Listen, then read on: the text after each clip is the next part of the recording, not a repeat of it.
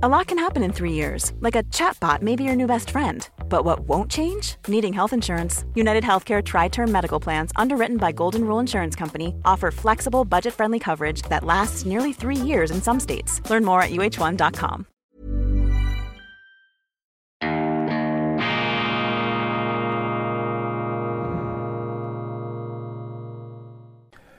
Grüezi miteinander. Einen wunderschönen guten Morgen, meine sehr verehrten Damen und Herren. Ich darf Sie herzlichst begrüßen mit meiner nach wie vor etwas angeschlagenen Reibeisen-Betonmischer Stimme bei Weltwoche Daily. Die andere Sicht, unabhängig, kritisch, gut gelaunt am Mittwoch, dem 27. April 2022. Vielen herzlichen Dank für die zahllosen Ratschläge und Tipps, die ich im Verlauf des gestrigen Tages erhalten habe, aus Ihrem Kreis mit Hausrezepten, Empfehlungen, Salbei, Tabletten und auch ganz präzisen Angaben zur richtigen Teesorte, damit ich meine Stimmbänder wieder in den Griff kriege. Ich habe so gut wie möglich alles beherzigt, aber der Erfolg, der Erfolg ist bis jetzt leider überschaubar bzw. unüberhörbar. Doch machen Sie sich keine Sorgen. Ich bin auf dem Weg der Besserung ganz im Sinne des deutschen Komikers Otto Walkes. Dem Moderator geht es gut. Er kann in frühestens vier Monaten wieder feste Nahrung zu sich nehmen. Spaß beiseite. Ganz, ganz herzlichen Dank. Das hat mich enorm gefreut, diese Anteilnahme. Und seien Sie versichert, ich werde alles daran setzen, um auch heute wieder unfallfrei durch diese Sendung zu navigieren. Leider muss ich mit äh, unerfreulichen Nachrichten beginnen. Der Krieg in der Ukraine spitzt sich zu. Ja, er spitzt sich zu. Die Gefahr einer Eskalation steigt meines Erachtens. Ich bin wirklich beunruhigt. Ich bin sehr besorgt, was dort passiert. Ein tragisches Verhängnis ähm, scheint sich dort anzubahnen. Und wissen Sie, das Gefährliche bei Kriegen besteht immer darin, dass sie außer Kontrolle geraten können. Es gibt eine ganze Reihe von Zitaten, die man aus der Geschichte beiziehen kann. Wer immer einen Krieg beginnt, ähm, äh, beherrscht den Krieg nicht, er besitzt ihn nicht. Kriege haben eben die Tendenz, außer Kontrolle zu geraten. Und das ist ähm, das ähm, Unheilvolle an den Großmächten. Erstens, sie neigen immer zur Selbstüberschätzung. Das haben wir immer wieder gesehen auf der Seite der Amerikaner, der Deutschen, der Franzosen, der Russen. Das ist eine Geschichte der Hybris, meine Damen und Herren. Und darum bin ich ja so gottenfroh, dass ich in einem Kleinstaat wie der Schweiz, in einem friedlichen Kleinstaat aufgewachsen bin. Das ist ein unglaubliches Geschenk. Ähm, das ist segensreich, dass man nicht in ein Land hineingeboren ist, das dazu verdammt ist oder äh, zu da, verdammt zu sein glaubt oder bestimmt zu sein glaubt, als Großmacht in Erscheinung treten zu müssen. Die Schweiz hatte solche Anwandlungen bis circa 1515. Damals haben wir uns eine ganz blutige Nase geholt in den äh, Vororten im unmittelbaren Einflussgebiet der Stadt Mailand in Italien bei Marignano und seither ist zum Glück fertig mit den helvetischen Großmachtfantasien. Aber eben Staaten wie Russland, ein Imperium, China, die machen es allerdings viel, viel schlauer, intelligenter und dann aber auch die Amerikaner. Aber Sie können in der Geschichte zurückgehen. Jede Großmacht neigt zur Überheblichkeit, neigt zur Selbstüberschätzung. Und ähm, auch wenn ich mir nicht anmaße, das Kriegsgeschehen in der Ukraine ähm, abschließend beurteilen zu können, da im Nebel des Krieges äh, klar sehen zu können. Viele meiner Kollegen scheinen hier mit einem Laser, mit einem Röntgenblick ausgestattet zu sein oder sich das zumindest einzubilden. Das ist hier nicht der Fall. Also auch wenn ich mir da ähm, keineswegs eine überirdische Kompetenz einbilde, hier das Kriegsgeschehen beurteilen zu können, so ist doch festzuhalten, dass sich eben auch die Russen ähm, hier und Putin klar überschätzt haben. Ich kann mir nicht vorstellen, dass sie damit gerechnet haben, dass diese Form von Widerstand sich hier materialisiert. Auf der anderen Seite müssen wir uns immer die Frage stellen, bei aller äh, moralischen Empörung, für die ich ja Verständnis aufbringe, müssen wir uns immer wieder die Frage stellen, was ist eigentlich, oder müssen sich die Länder, die jetzt in diesem Ukraine-Krieg sich verstärkt ähm, einmischen, die müssen sich einfach die Frage stellen, was ist eigentlich in unserem Interesse? Was ist das nationale Interesse, wie es der deutsche SPD-Politiker Klaus von Donani kürzlich in seinem sehr klugen, sehr weisen, altersweisen Buch festgehalten hat. Stimmt das wirklich, was uns da eingeredet wird, auch von den Medien, dass in der Ukraine westliche ähm, Werte zur Disposition stehen, dass wir gleichsam unsere ähm, Freiheitsordnungen in der Ukraine verteidigen.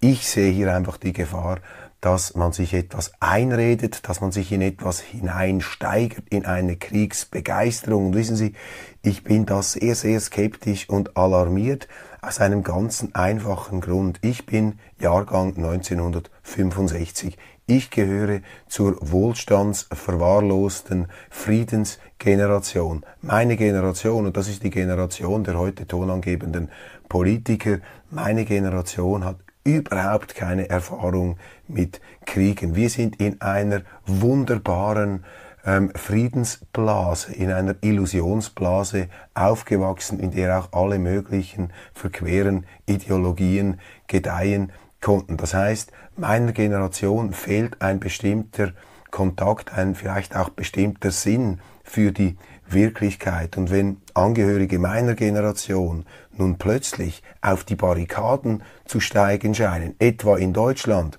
aber auch in der Schweiz, mit etwas äh, verminderter machtmäßiger Durchschlagskraft und auch militärisch etwas weniger potent, dann ähm, beunruhigt mich das, dann macht mir das Sorgen, dann habe ich den Eindruck, dass eben die Leute, die jetzt äh, sich da quasi aufschwingen und in den Geschützpanzer, in den Geschütztürmen der Panzer in, der, in die Ukraine einzufahren, dass diese Leute eben überhaupt, überhaupt keine Ahnung haben davon, wovon sie reden. Und ja, was ist das Interesse Deutschlands, das Interesse ähm, Frankreichs, das Interesse der Europäischen Union in der Ukraine ist das Interesse eine Eskalation dieses Krieges, eine totale Konfrontation hier, dass man immer mehr Waffen, immer mehr Munition, Militärberater, möglicherweise auch dereinst Soldaten in die Ukraine hinein ähm, schickt, möchte man die Ukraine zu einer Art Armageddon, zu einem Entscheidungsschlachtfeld hochstilisieren, in dem sich die, wie im Kalten Krieg, zwei Systeme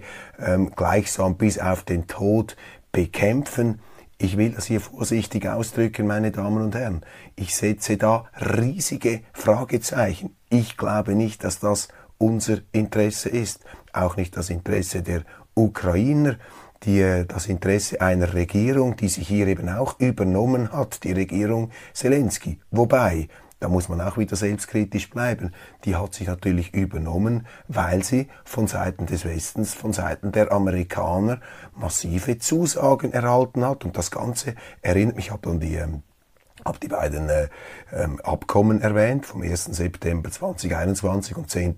November. Ich muss das hier nicht wiederholen. Mich erinnert das Ganze etwas tragisch daran, ähm, 2008 äh, Georgien, auch dort ein junger Hoffnungsträger des Westens, Präsident Saakashvili, wurde da massivst aufmunitioniert, mental aufmunitioniert von den Amerikanern, um sich da mit den Russen anzulegen. Und wenn Sie Selbstüberschätzung bei den Russen, ja, bei Putin möglicherweise, höchstwahrscheinlich liegt in der Natur der Sache, aber ich sehe da eben auch eine gewisse ähm, Selbstüberschätzung auf der Seite des Westens, denn Russland ist das größte Land dieser Welt. Ich habe mir gerade mal eine äh, Karte angeschaut hier, vielleicht können Sie das sehen, ähm, dieser rot-orange angebrachte Teil.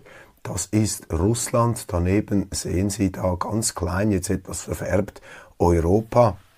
Russland, ein Land mit Erdöl, Erdöl, Erdgas, Kohle, Eisenerz, Nickel, Kupfer, Platin, Gruppenmetalle, Gold, Diamanten, riesige Waldflächen, riesige Getreide und Anbauflächen. Übrigens auch ein Land, das ähm, gewohnt ist, größte Opfer zu bringen, das ähm, wenn es sich in seinem Stolz, in seinem Respektbedürfnis nicht anerkannt sieht, ähm, bereit ist, da auch eine grollende Trotzreaktion zu entwickeln. Schon viele haben sich eingebildet, die Russen für schwach zu halten und der Meinung zu sein, jetzt können wir diesen riesigen, für uns vielleicht auch beängstigenden Land- und Staatenkoloss endgültig in die Knie zwingen. Wir packen die Chance hier, wir packen die Chance auf dem Grand Chessboard von Zbigniew Brzezinski den entscheidenden Schachmattzug gegen den Kreml zu ziehen.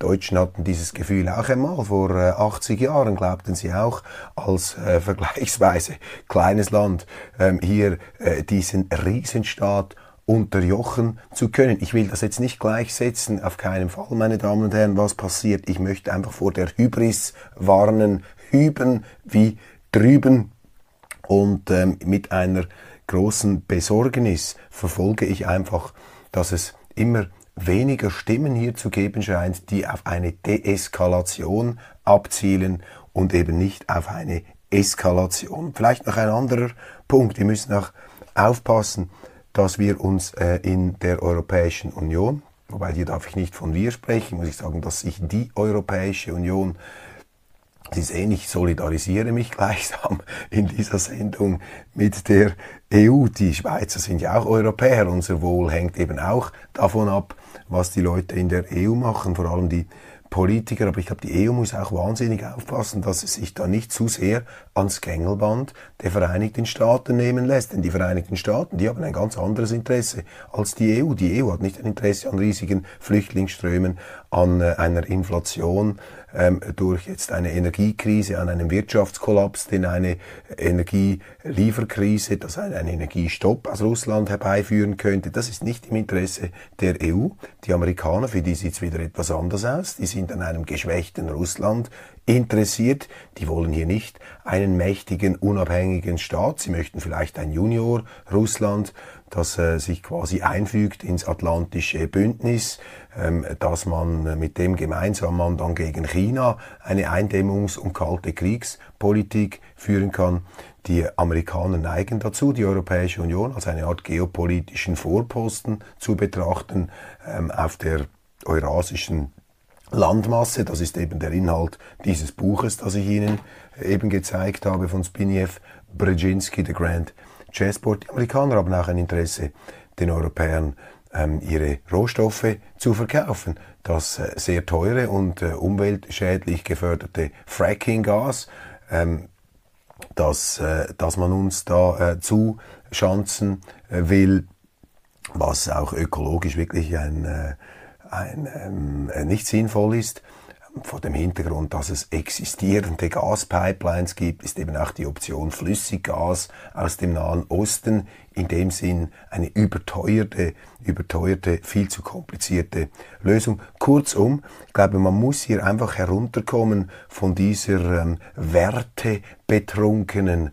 moralisierenden Argumentationsschiene zurück zu einer realistischen, realpolitischen Argumentationsschiene. Und das ist der Grund, warum ich auch in der Weltwoche, in der gedruckten Weltwoche, jetzt mich darum bemühe, hier die realpolitischen Stimmen zusammenzubringen. Interessanterweise findet man sie beispielsweise in Deutschland vor allem unter den älteren Sozialdemokraten oder früheren Sozialdemokraten. Kanzler Schröder habe ich hier schon erwähnt, mehrfach, der sich jetzt in einem großen Interview mit der New York Times noch einmal sehr beherzt ähm, auf die Seite dieser ausgleichenden, um Ausgleich bemühenden ähm, ähm, Position gestellt hat. Dann aber auch ein Oscar Lafontaine, ähm, der Gegenspieler von Schröder aus der SPD, der äh, ausgetreten ist, zuerst aus der SPD und jetzt auch wieder aus der Linkspartei, dieser Oscar Lafontaine, auch er ein Mahner und Warner, dann ein Otto Schilly, der sich in der Welt ähm, gemeldet hat mit einem Vorschlag, hier eine Art Schweizer Modell ähm, zu propagieren mit Blick auf die Ukraine. Ich habe den ähm, Klaus von Donani schon erwähnt. Also es sind hier eigentlich die alten äh, Leute, die, die altersweisen Sozialdemokraten, ähm, die sich da aus meiner Sicht wohltuend deeskalierend zu Wort melden. Auf der bürgerlichen Seite, wenn ich in Deutschland ähm, schaue, da fehlen diese mahnenden Stimmen. Da spürt man schmerzlich, dass eben äh, Persönlichkeiten wie Altkanzler Kohl, ich sehr wundernehmen, wie er diese Situation jetzt beurteilt, dass die eben nicht mehr leben und die jüngere Generation, aber so jung ist sie auch nicht mehr, ein Friedrich Merz, der spielt für mich da eine etwas heißspornige Rolle. Ich habe jetzt gerade in einem Mediendienst äh, ein Zitat von ihm ähm, gelesen. Ähm, die SPD muss sich von diesem Netzwerk trennen und das bedeutet auch, dass sie sich von Gerhard Schröder trennt, aber dazu fehlt ihr offensichtlich die Kraft. CDU-Chef Friedrich Merz kritisiert im Interview mit der Welt, dass die SPD mit Gerhard Schröder und anderen Russlandkontakten in der Partei zurückhaltend umgehe. Also die heutige CDU-CSU ist ganz klar auf der atlantischen Seite. Ich habe Verständnis dafür. Ich meine, das ist auch Teil der DNA ähm, dieser stolzen deutschen Partei. Aber auch hier ist immer wieder die Frage, was ist das Interesse Deutschlands? Ist das Interesse Deutschlands, sich geradezu nibelungentreu auf die Seite der Amerikaner zu stellen? Oder gibt es da ein deutsches Eigeninteresse? Lassen Sie mich das noch kurz hervorziehen.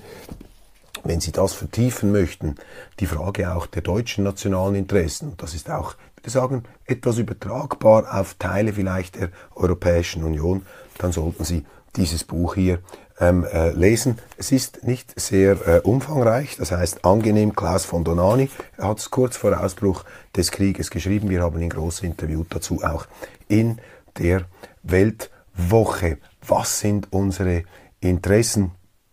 Und äh, ja, es ist wirklich ähm, da beunruhigend. Ähm, Außenminister Sergei Lavrov, das habe ich noch ganz vergessen zu erwähnen, spricht von der Möglichkeit eines Atomkriegs in der Ukraine.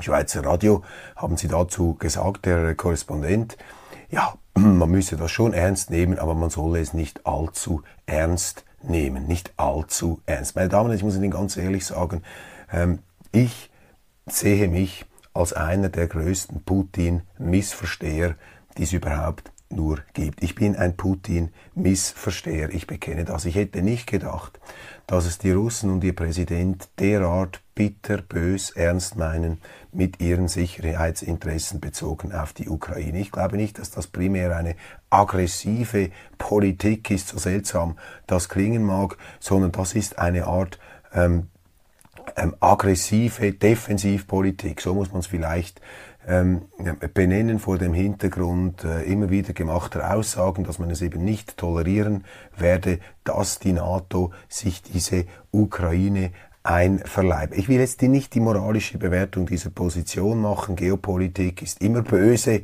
wenn Sie so wollen. Macht an sich hat etwas Böses.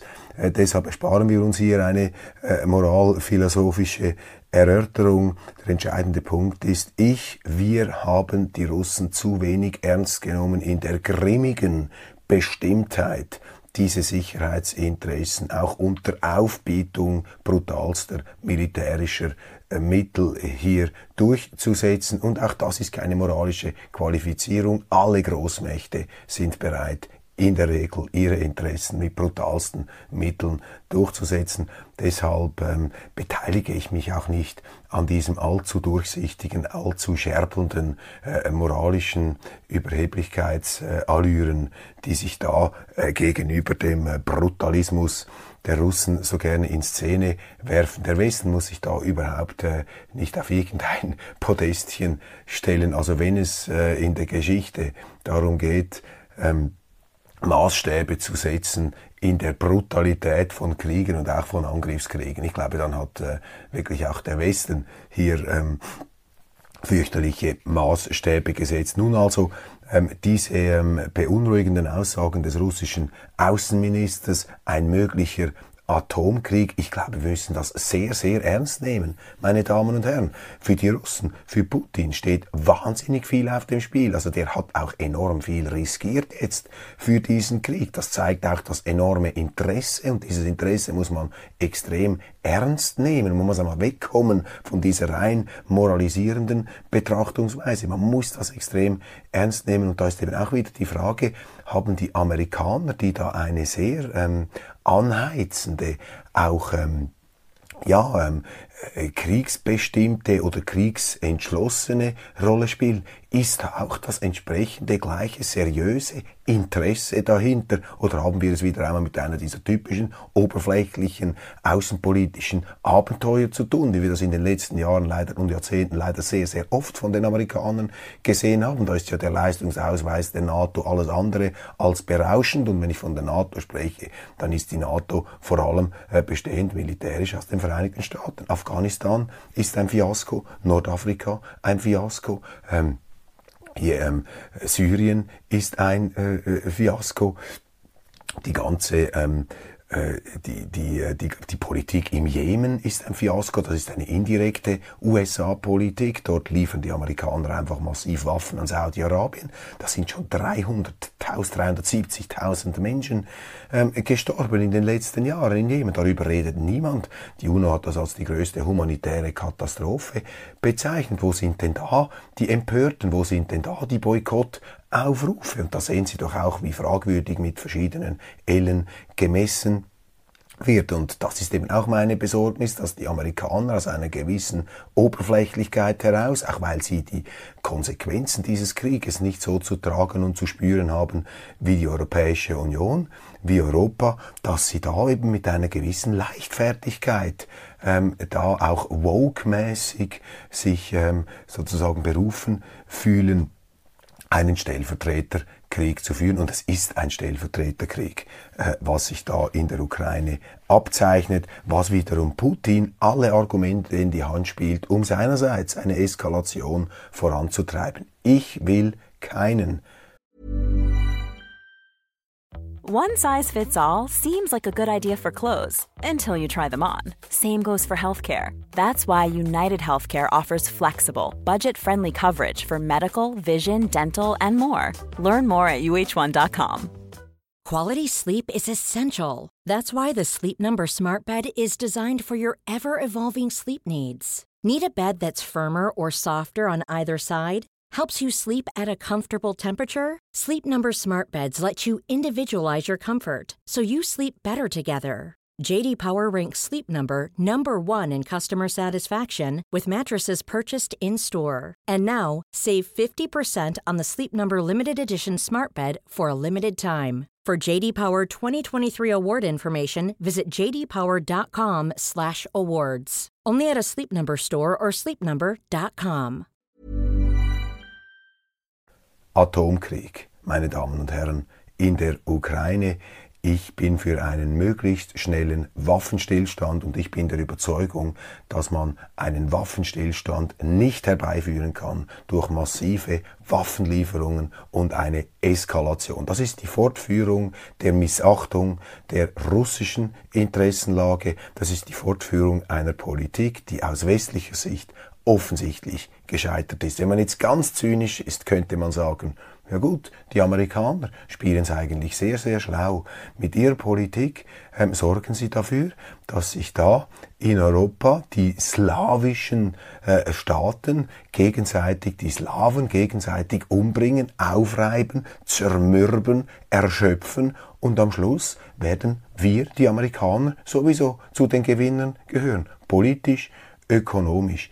Diese Art von Überheblichkeit haben wir immer wieder gesehen in der europäischen Geschichte, zum Beispiel auf Seiten der Deutschen vor Ausbruch des Ersten Weltkriegs. Äh, das ist mein Eindruck, dass die deutsche Führung damals den Eindruck hatte, ja, wir können diesen Krieg hier schon zulassen, denn wir sind so stark, wir sind so mächtig, dass wir auf jeden Fall zu den Gewinnern gehören können. Jetzt ohne die das Deutsche Reich und die Vereinigten Staaten hier gleichsetzen zu wollen, aber auch solche Fantasien können sich bitter rächen. Doch vergessen wir nicht, die Amerikaner sind sicher die haben weniger Probleme mit diesem Krieg. Und auch wenn dieser Krieg etwas außer Kontrolle geraten soll, dann ziehen sie sich einfach zurück, selbst wenn es zum Einsatz von taktischen Nuklearwaffen kommen sollte. Die Amerikaner sind sehr wohl geschützt hinter den Ozeanen. Das wird Europa treffen. Und deshalb, meine Damen und Herren, sollten wir uns wirklich nicht hier und ich spreche jetzt mit wir, wir Europäer, da gehört die Schweiz auch dazu, wir sollten uns da sehr, sehr genau überlegen, wo unsere Interessenlagen sind. Nun, das Interesse der Schweiz, da kann ich Ihnen ganz klar sagen, was das ist. Das Interesse der Schweiz ist der Frieden. Das Interesse der Schweiz ist die friedliche Koexistenz mit allen Ländern auf diesem Planeten. Die, ähm, das Interesse der Schweiz ist die Sicherheit und die Wohlfahrt der Schweizerinnen und Schweizer. Punkt. Fertig. Wir sind keine Imperialisten. Wir haben da keine Aktien auf keiner Seite im Feuer. Es geht für uns auch weder um Putin noch um die Ukraine. Ähm, die Weltgeschichte ist auch die Chronik von immer wiederkehrenden Gemetzeln und Fürchterlichkeiten. Das gehört leider zur menschlichen Natur.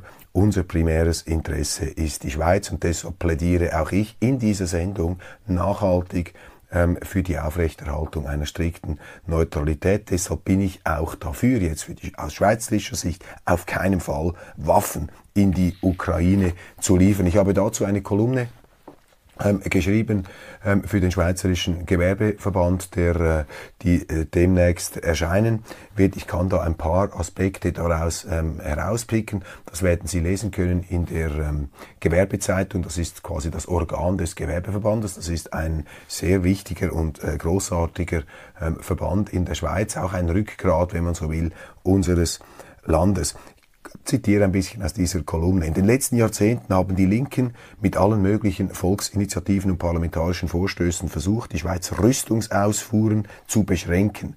Wir Bürgerlichen haben all dies bekämpft mit der gut begründeten Meinung, es gehe hier um einen wichtigen Wirtschaftszweig mit wertvollen Arbeitsplätzen. Vor allem aber könne die heimische Rüstungsindustrie ohne Exporte nicht existieren und so im Ernstfall auch nicht unsere, unsere Verteidigungsarmee zur Verfügung stehen. Wohlverstanden, die Schweiz exportiert Rüstungsgüter weder in Kriegs- noch in Krisengebiete.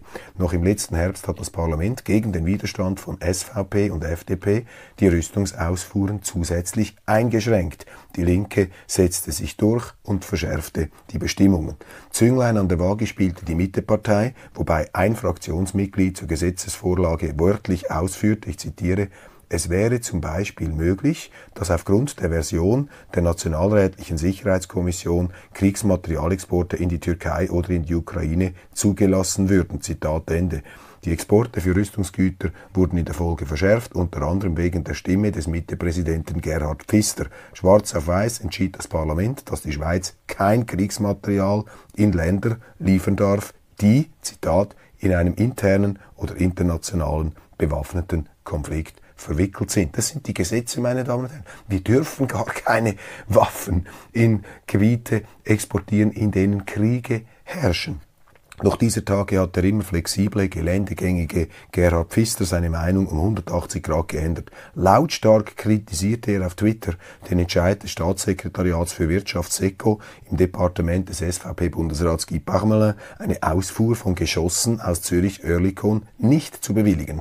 Diese 35 mm Flugabwehrkanonen ähm, ähm, Munition wären offenbar für den Flugabwehrpanzer Gepard deutschen Firma Rheinmetall im Ukraine-Krieg zum Einsatz gekommen. Plötzlich bezichtigt jetzt Pfister den Bundesrat der unterlassenen Hilfe. Geht es doch um das schweizerische Landesinteresse und um die Verteidigung der europäischen Demokratie. Das sind eben diese verführerischen, ähm, moralistischen Formen. Wir verteidigen die europäische Demokratie. Die deutsche Freiheit wird am Hindukusch verteidigt. Das stimmt einfach nicht. Die Freiheit unserer Demokratie, der schweizerischen Demokratie, wird an den Landesgrenzen der Schweiz verteidigt. Fertig. Und wenn alle Länder diesen Grundsatz hätten, auch die Russen, dann hätten wir diesen Krieg ähm, gar nicht. Deutschland musste beim Kauf von Fliegerabwehrmunition rechtsverbindlich darauf verzichten, ohne, ausdrücklich ohne ausdrückliche Bewilligung die Schweizer Munition an Dritte weiterzugeben. Das SECO hat im März den Einsatz dieser Munition nach vollkommen wasserdichten neutralitätspolitischen Grundsätzen, vor allem aber gemäß Geist und Buchstabe unseres strengen, durch Pfister selber verschärften Kriegsmaterialgesetzes verboten. Dies war die rechtlich und staatspolitisch einzig mögliche Entscheidung. Daran ändert auch die Kritik nicht das Mindeste, die deswegen aus Deutschland der Schweiz entgegenbrandet. Noch herrscht bei uns der Rechtsstaat, nicht die Willkür. Und nun der letzte Punkt, wenn ich das noch sagen darf. Das noch immer geltende Neutralitätsrecht gemäß Hager Abkommen vom 18. Oktober 1907 verlangt von der Schweiz, alle Kriegsparteien im Hinblick auf den Export von Rüstungsgütern gleich zu halten, behandeln. Hätte das Staatssekretariat für Wirtschaft und die Munitionslieferungen an die Ukraine bewilligt, dann wären wir auch gezwungen, durch das Neutralitätsrecht den Russen Munition zu liefern. Und was dann los wäre, das können Sie sich vorstellen. Also die Schweiz muss doch hier an dieser Neutralität festhalten und diese bekräftigen. Bedauerlicherweise wird die Neutralität immer wieder weiter verbeult von unserer Politik. Heute Mittwoch reist in die Ukraine nach Kiew die Nationalratspräsidentin Irene Kählin der Grünen Partei, die dort ein Zeichen der Solidarität mit der Ukraine setzen möchte und auch, wie sie gestern im Radio gesagt hat, der Auffassung ist, der felsenfesten Überzeugung, so ein Solidaritätssignal sei auch vereinbar mit der Neutralität. Ich meine, auf was für einem Planeten leben diese Politiker, dass sie glauben, dass eine Reise in die Hauptstadt einer Kriegspartei ein Solidaritätszeichen mit der Neutralität vereinbar sei. Das ist doch das Gegenteil einer neutralen Haltung. Und das Bedauerliche ist, dass sich auch ein SVP-Nationalrat, Yves Niedecker aus Genf, hat dazu hinreißen lassen, sich auf diesen PR-Trip, das ist es nämlich, ein PR-Trip in eigener Sache dieser Politiker, die sich moralisch äh, profilieren, gesund stoßen wollen an diesem Ukraine-Konflikt, dass die jetzt dort unter den ähm, Kameras unter der öffentlichen Aufmerksamkeit hinfliegen. Wissen Sie, wenn es diesen Politikern darum ginge, wirklich einen Beitrag zum Frieden und zur Neutralität zu leisten, die auch ein Friedensdienst ist, wenn man sie außenpolitisch interpretiert, dann hätten sie das ganz bescheiden und still und leise gemacht im Kämmerlein. Sie hätten nichts gesagt, sondern erst nachher, nach der Heimkunft, nach der, nach der Heimkehr, hätten sie gesagt, vielleicht auch nach Verkündigung von gewissen Resultaten, was sie erreicht haben. Das ist reine Symbolpolitik, das ist Selbstinszenierungspolitik das ist eine Politik, die der Schweiz und ihrem Ansehen schadet. Das ist ein weiterer Mosaikstein, ein weiterer Schritt, der die Schweiz in der Wahrnehmung Russlands, des größten Landes dieser Welt, zu einer Partei in diesem Krieg macht. Diese Politiker, die jetzt in die Ukraine fliegen, handeln unverantwortlich, sie handeln gegen das Interesse sie machen, der Schweiz, sie machen die Schweiz unsicherer, sie gefährden unser Land und unsere Wirtschaft. Punkt, fertig, aus, Amen. Man muss das leider in dieser Deutlichkeit so festhalten. Das ist eine eitle Selbstinszenierung auf der Bühne des Krieges vor dem Hintergrund tragischer, fürchterlicher Vorgänge. Da spielen sich diese Schweizer Politiker auf, geben Interviews im Vorfeld, plustern sich geradezu auf, um dann irgendeine Reise in die Ukraine zu machen, um sich einspannen zu lassen hier auf einer Seite. Neutralität, meine Damen und Herren, heißt strikte Gleichbehandlung beider Kriegsparteien. Und wer das mir nicht glaubt, ich habe das Zitat schon aufgebracht in dieser Sendung. Willy Bretscher, NZZ-Chefredaktor, FDP-Nationalrat, nach dem Überfall der Nazis in Polen, hat genau diesen Grundsatz in einer noch viel größeren Deutlichkeit als ich bekräftigt. Was sind weitere Nachrichten? Die Zeit ist schon vorgeschritten. Ja, Klimaschutz, alle gegen die SVP, während in der Ukraine der Krieg tobt, verschärft ähm, die nationalrätliche Fachkommission den Klimaschutz. Es ist jetzt ein ähm, Gegenvorschlag zur Gletscherinitiative gemacht äh, worden. Die Schweiz soll CO2-neutral werden in nützlicher Frist. Man will das Ganze auch mit diesem internationalen CO2-Ablasshandel ähm, einigermaßen ähm, machbar gestalten. Da ist jetzt äh, nichts draus geworden, dass es eine bürgerliche Allianz äh, gegen die Linke ähm, Klimapolitik gibt, ganz äh, im Gegenteil, allein auf weiter Flur die SVP und ihr entsprechender, heldenhaft kämpfender ähm, Nationalrat Christian Imark, der sich da ja sehr, sehr profiliert hat, ähm, auch beim CO2-Gesetz, beim Referendum und das gewonnen hat gegen die Bundesrätin Sommaruga und hier wirklich einen ganz exzellenten Job gemacht hat und äh, jetzt auch von der Möglichkeit eines Referendums gegen diesen ähm, Gegenvorschlag spricht. Simonetta Sommaruga, die Umweltministerin, will den Klimagipfel in die Schweiz holen.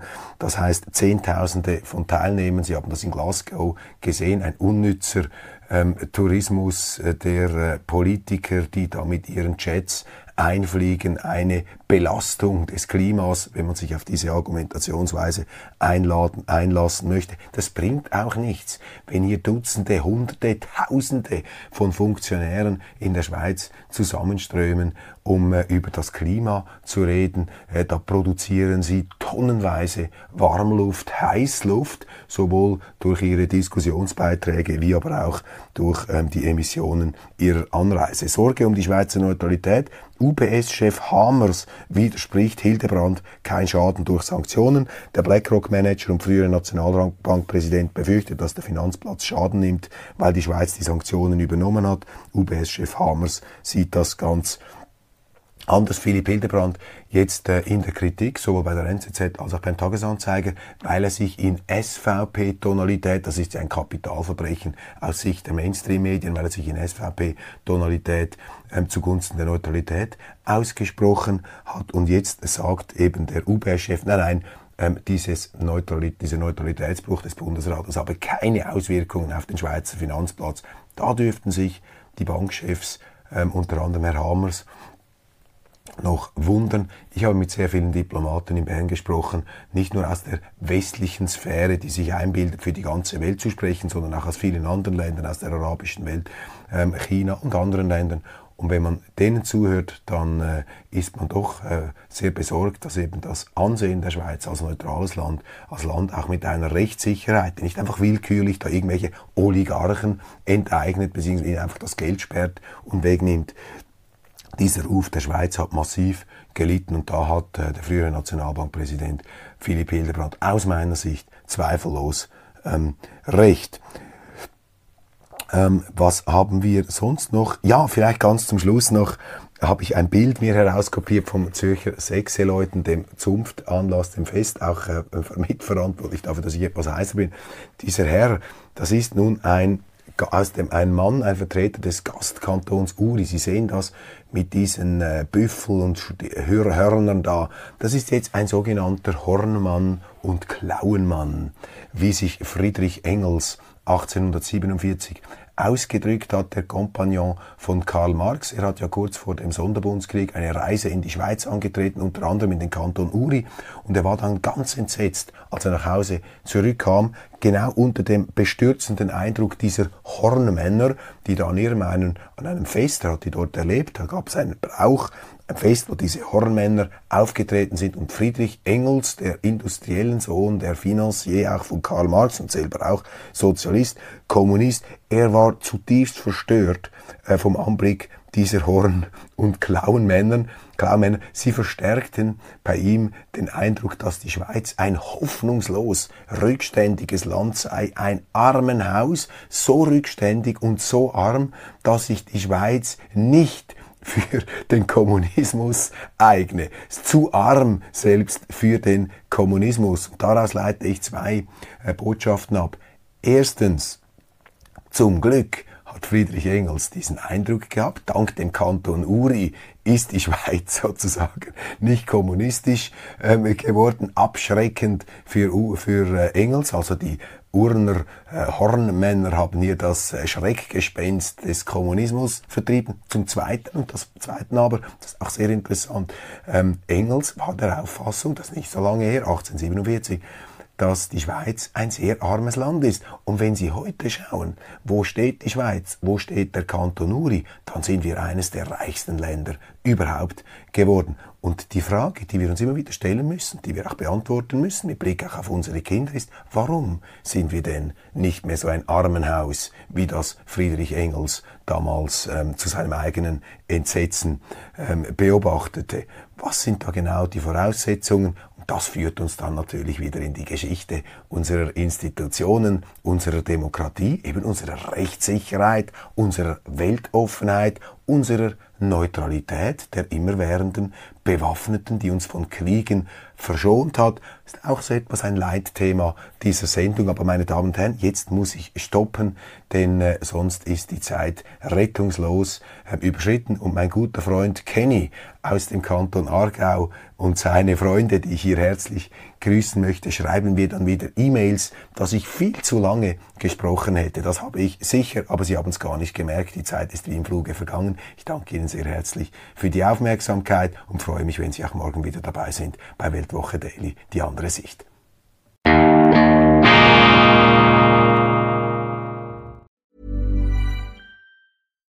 Hi, I'm Daniel, Founder of Pretty Litter. Cats and cat owners deserve better than any old-fashioned litter. That's why I teamed up with scientists and veterinarians to create Pretty Litter. Its innovative crystal formula has superior odor control and weighs up to 80% less than clay litter. Pretty Litter even monitors health by changing colors to help detect early signs of potential illness. It's the world's smartest kitty litter. Go to prettylitter.com and use code ACAST for 20% off your first order and a free cat toy. Terms and conditions apply. See site for details.